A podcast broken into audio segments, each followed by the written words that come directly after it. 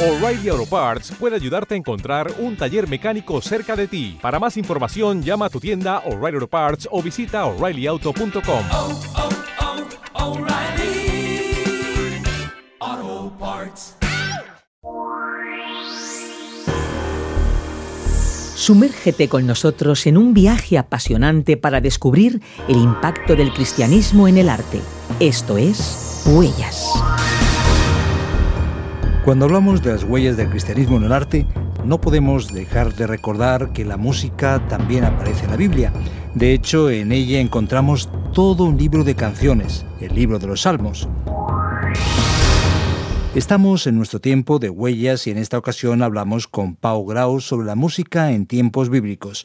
Y es que en el libro de los libros no solamente encontramos expresiones musicales en los salmos, sino que en otros lugares de la Biblia también hay letras de cánticos. En primer lugar, bienvenido Pau, gracias por estar con nosotros. Hablamos del Antiguo Testamento y hablamos del Salterio, sino la recopilación de los salmos. ¿Qué importancia tiene la música en la Biblia? Una pregunta sin duda amplia. Pues eh, muchas gracias a vosotros por vuestra invitación. Realmente eh, la música está muy presente en la escritura, tanto en el Antiguo como en el Nuevo Testamento. Y aunque ignoramos muchas cosas acerca de la música en la antigüedad, especialmente especialmente cómo sonaba, porque no podemos acercarnos a ella, no tenemos registros mm, en audio, ¿verdad? Porque además estamos en una etapa todavía ágrafa en la que no se escribe la música, no se representa, no tenemos manera de acercarnos a, a su sonoridad, pero a través de imágenes, a través de la literatura, a través de la escritura misma, en la Biblia está ampliamente documentado el uso de la música, especialmente en el templo de Jerusalén y también en otras expresiones o celebraciones de carácter civil, espontáneas y demás. Si vamos a, a los salmos, como muy bien has citado, nos encontramos con una recopilación de muchos siglos de música interpretada eh, para el servicio cultico, el servicio a Dios, también eh, realizada por los levitas, que eran, digamos, músicos especializados, que estaban muy bien organizados y eran muy abundantes, por cierto. Y eh, en ella encontramos pues muchas referencias a la importancia que tenía la música en el culto, en el culto del pueblo de Israel. Eh, si atendemos a los um, instrumentos, pues eh, en fin, vemos todo tipo de instrumentos de viento, instrumentos de viento metal, viento madera, como flautas, como trompetas, percusión, eh, cuerda, salterio, decacordio, es decir, la música está absolutamente impregnando la espiritualidad del pueblo hebreo, ¿verdad? Pero claro, nunca sabremos cómo sonaba exactamente, aunque no se puede negar la importancia de la música en la escritura, especialmente en el Antiguo Testamento. Si nos adentramos en el Nuevo Testamento, encontramos diferentes letras de canciones entonadas por personajes importantes. ¿Cuáles son y cuál fue su valor en el desarrollo de la iglesia primitiva? Bueno, la iglesia primitiva, ya desde sus mismos orígenes, eh, lo primero que recibe a través de la iglesia de raíz hebrea en Jerusalén es, eh, eh, digamos, la salmodia, es decir, la herencia de los salmos. Pero muy pronto esta herencia se va a combinar con la cultura grecolatina que expresa, digamos, o que hace un uso de la música a través de los himnos, a través de los poemas eh, con una métrica determinada y con unos modos, unas escalas determinadas que la iglesia primitiva va a incorporar muy rápidamente.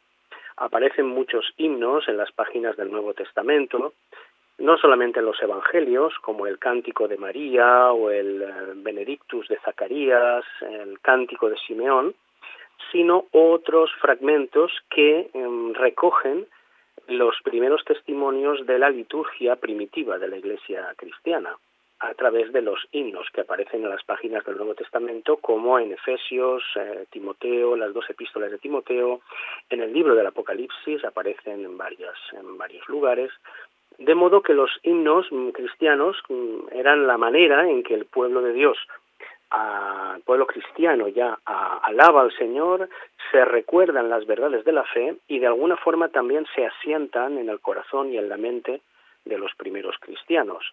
Eh, los himnos es una práctica de composición que ha pervivido sorprendentemente casi hasta, hasta la contemporaneidad. A día de hoy se siguen componiendo himnos, aunque otras formas musicales pues también han irrumpido, ¿verdad?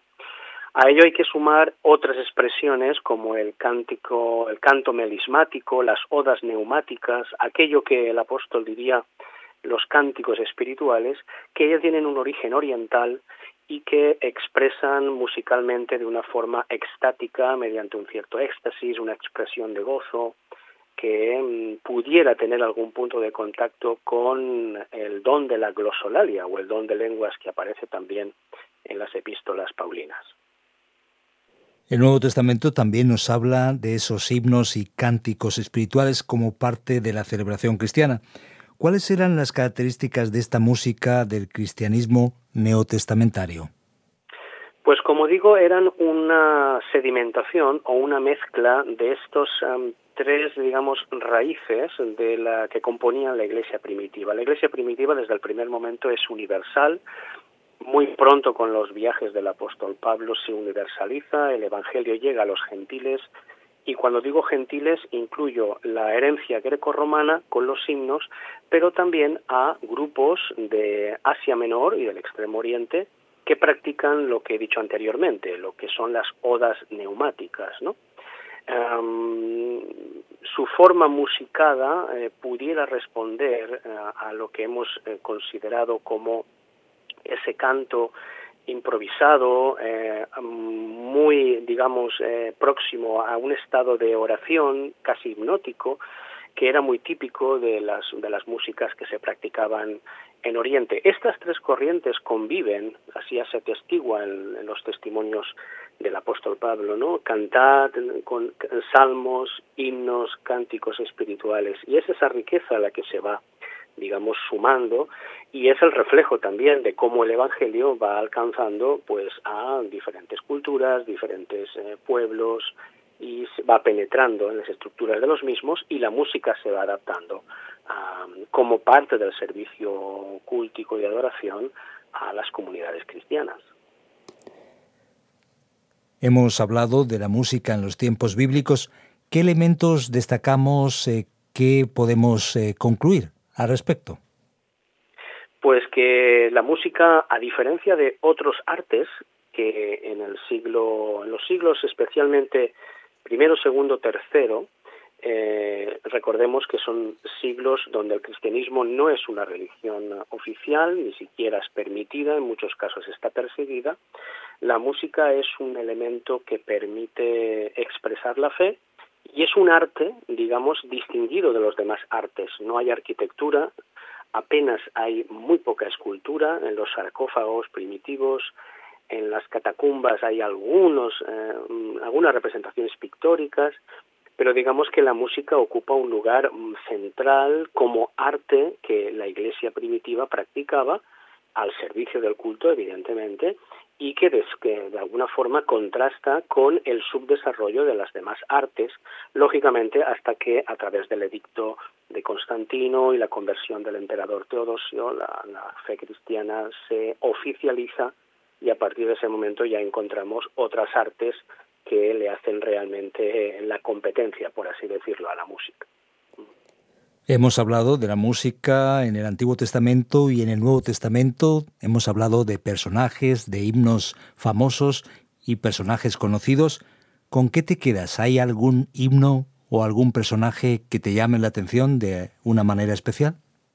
Pues el cántico de Simeón, el conocido en latín como el Nunc Dimittis, o sea, ya puedes despedir a tu siervo, que, que canta Simeón cuando tiene en sus brazos al Señor Jesús, al Salvador, es, es muy hermoso. ¿no? Eh, las nuevas ediciones bíblicas eh, procuran, mm, digamos, hacer una tipografía especial cuando llegan a un cántico, de manera que hacen una sangría diferente del texto para que los lectores actuales de la escritura podamos diferenciar entre lo que es prosa, narración y lo que es el himno en sí, ¿no? que tiene unas estrofas, una métrica determinada y que poco a poco, poco a poco, aunque al principio era una métrica libre, poco a poco se va de alguna forma estandarizando, ¿no?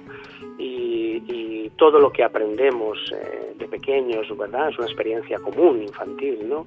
Los cánticos, eso queda ahí como impregnado en nuestra mente, en nuestro corazón, y es algo que nos ayuda a recordar las verdades bíblicas, ¿no?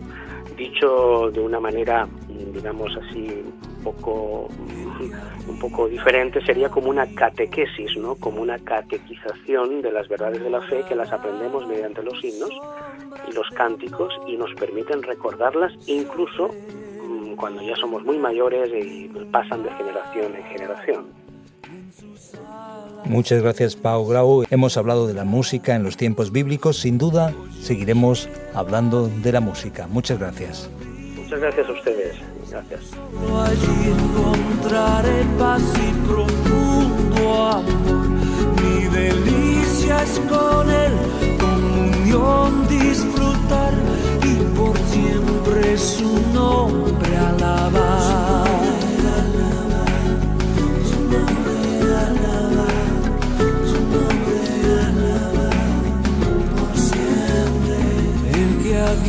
Habita al abrigo de Dios, ciertamente muy feliz será.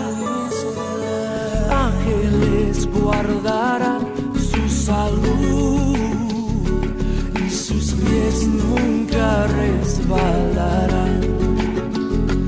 Hoy yo quiero habitar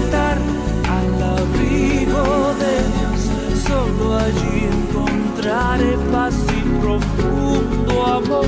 Mi delicia es con él,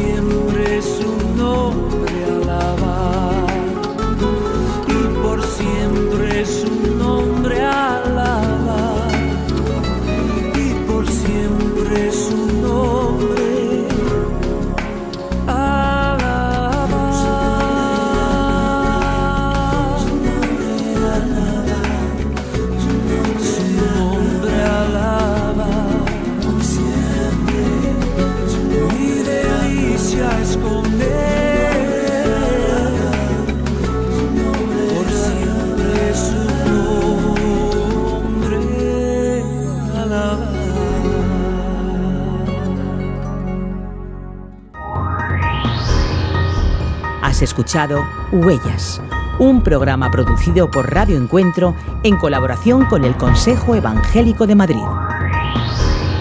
Huellas es un programa basado en la obra Huellas del Cristianismo en el Arte. Si quieres adquirirla, puedes contactar con nosotros a info@radioencuentro.net o bien llamando al 601 20 32 65.